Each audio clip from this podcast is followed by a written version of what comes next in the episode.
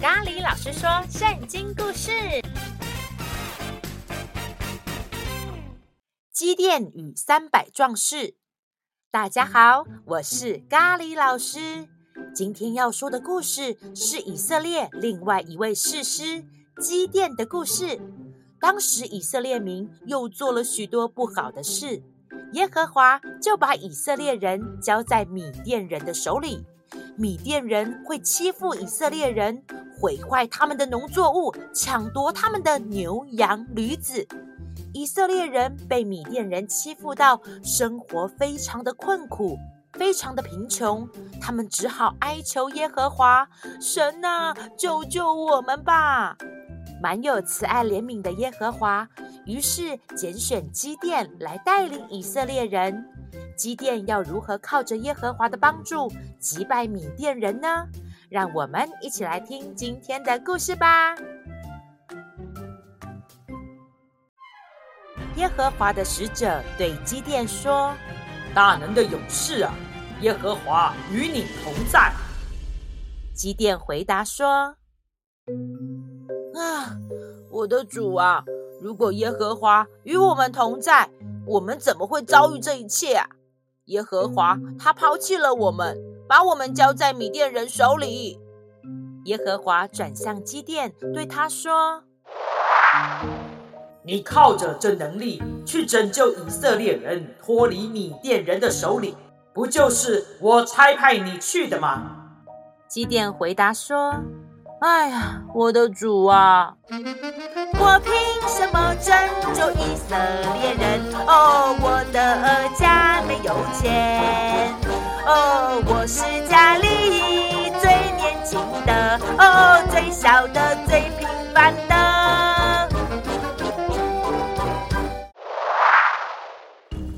凭着我耶和华与你同在，你就必击打米甸人，就像击打一个人一样。但是耶和华。如果我在你眼前蒙恩，求你给我一个凭据，证实你和我说的话。求你不要离开我，等我回来，我会把礼物带来，摆在你面前的。好，我必等你回来。基甸就去准备祭物，并为耶和华筑了一座祭坛，称为耶和华沙龙，意思就是耶和华赐平安。于是基甸就带领以色列的勇士一同去攻打米甸人。耶和华对基甸说：“与你在一起的人太多了，我不能把米甸人交在你们的手中，免得以色列人向我自夸，是我们自己的手救了我们。现在你要向民众宣告，感到害怕的人可以回去了，离开这里。”于是民众中有两万两千人回去了，只剩下一万人。耶和华又对基甸说：“人还是太多了，你要下到水边去，我要在那里为你试验他们。我指着谁对你说，这人可以与你同去，他们就可以和你一起去。我指着谁对你说。”这人不可以和你同去，他们就不可以和你一起去。于是基甸带他们下到水边去，士兵们看到水，就开始喝水。耶和华吩咐基甸：如果用舌头直接舔水，像狗一样舔水喝的，你们要把它安置在一处；屈膝跪下直接喝水的，也要把它安置在另一处。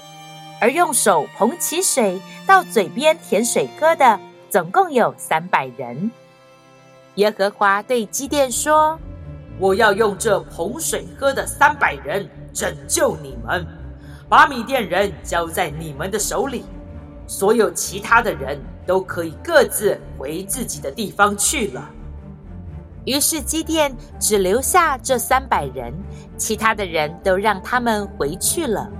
当夜，耶和华对基甸说：“起来，你要去到米甸人的营地，你要听听他们说什么。”基甸到了米甸人的营地，就听到一位米甸人对他的同伴说：“哎呀，我做了一个梦啊，梦见一个大麦饼滚入米甸的营中，到了帐幕，把帐幕啊都撞倒了。他的同伴回答说：“啊，这在说的就是基甸吧？耶和华已经把米店和营中的所有人都交在基甸的手里了啦。”基甸听见这梦的叙述和梦的讲解，就敬拜神，然后返回以色列的营中说：“起来，因为耶和华已经把米店的军队交在你们的手里了。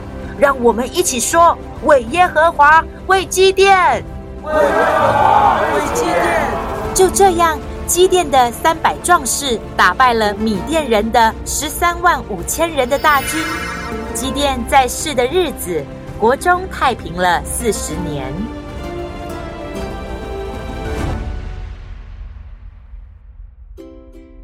小星星们，今天的故事就说到这里。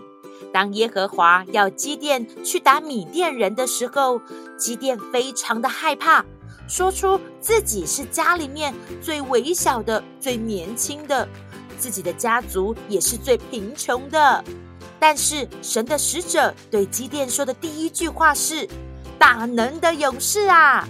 所以神认识基甸就是大能的勇士，因为神是创造基甸的，所以在对抗米甸人的过程中，神也帮助基甸认识自己真正的身份，就是大能的勇士。下集故事我们要来说说。圣经里面的一位充满力量的士师，请继续收听下一集《大力士参孙》。小星星们，这集故事想要问问大家：耶和华要拣选的勇士，是要用手捧起水舔水喝的，而不是拣选直接跪下喝水的。你知道为什么吗？可以和你的家人朋友们分享哦。或是在留言处告诉咖喱老师哦，我是咖喱老师，我们下次见，拜拜。